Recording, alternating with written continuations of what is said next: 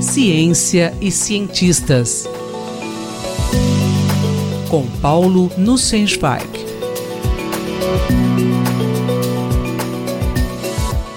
Professor, como é a luta dos cientistas para serem ouvidos pelos governos? Caro Júlio, caras e caros ouvintes. Na sua edição de 8 de agosto, a revista britânica Nature publicou um editorial sob o título Especialistas precisam se fazer ouvir.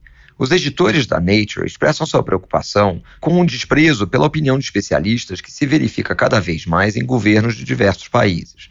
Uma frase pronunciada em 2016 por um ministro do novo governo inglês resume o quadro que levou ao Brexit e outros resultados eleitorais considerados implausíveis. As pessoas nesse país já perderam a paciência com os especialistas. Tristemente, o Brasil ocupa lugar de destaque no editorial da Nature. O primeiro exemplo de atitude anti-ciência que indica a urgência de uma mobilização da comunidade acadêmica é a exoneração do diretor do INPE, o professor Ricardo Galvão, devido aos atritos com o presidente da República por conta dos dados que indicam aumento de desmatamento na Amazônia.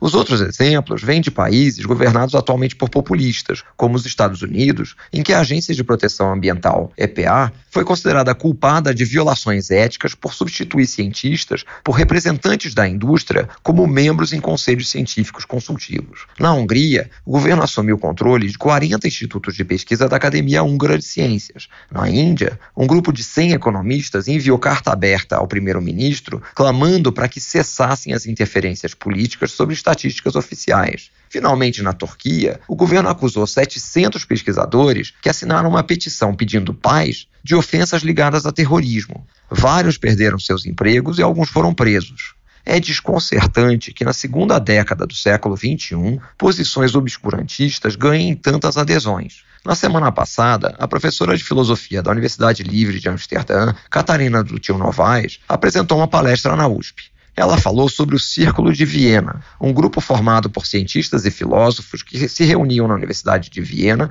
entre 1924 e 1936, preocupados com a ascensão, naquela época, de governos autoritários e populistas que rejeitavam a opinião de especialistas. Eles buscavam promover uma visão derivada do iluminismo, levada às últimas consequências, preconizando o uso da racionalidade e dos métodos lógico-dedutivos da ciência para a tomada de todas as decisões de interesse público.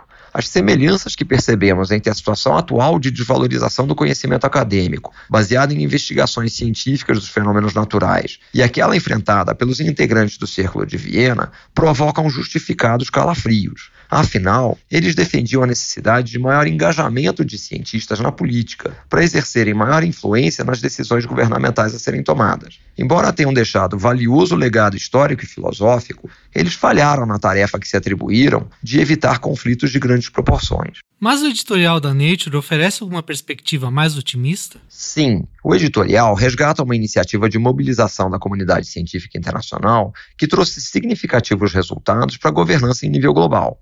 Após o fim da Segunda Grande Guerra, com o início da Guerra Fria, a existência das recém-criadas armas nucleares representava uma ameaça concreta à sobrevivência da humanidade. Pouco antes de morrer, em 1955, Albert Einstein preparou um manifesto juntamente com Bertrand Russell, alertando para os perigos das armas de destruição em massa. Isso resultou na primeira conferência Pugwash sobre ciência em questões globais, uma reunião de cientistas de diferentes países e ideologias políticas acerca dos riscos das armas nucleares. Outras conferências se seguiram e deram origem ao chamado Movimento Pugwash, que progressivamente disseminou a posição de defesa da não proliferação de armas nucleares em nível global. A voz global e a partidária dos cientistas permitiu a abertura de canais de comunicação entre as superpotências e contribuiu para o estabelecimento de tratados internacionais de não proliferação de armas de destruição em massa. A organização Pugwash foi reconhecida como Prêmio Nobel da Paz em 1995. Há várias organizações internacionais que se dedicam a tarefas similares àquela desempenhada pelas conferências Pugwash, como, por exemplo, o painel intergovernamental de mudanças climáticas.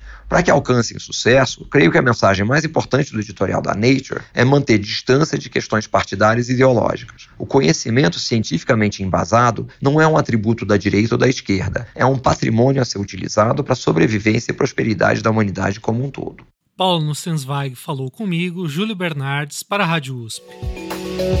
Ciência e cientistas. Com Paulo Nussensweig.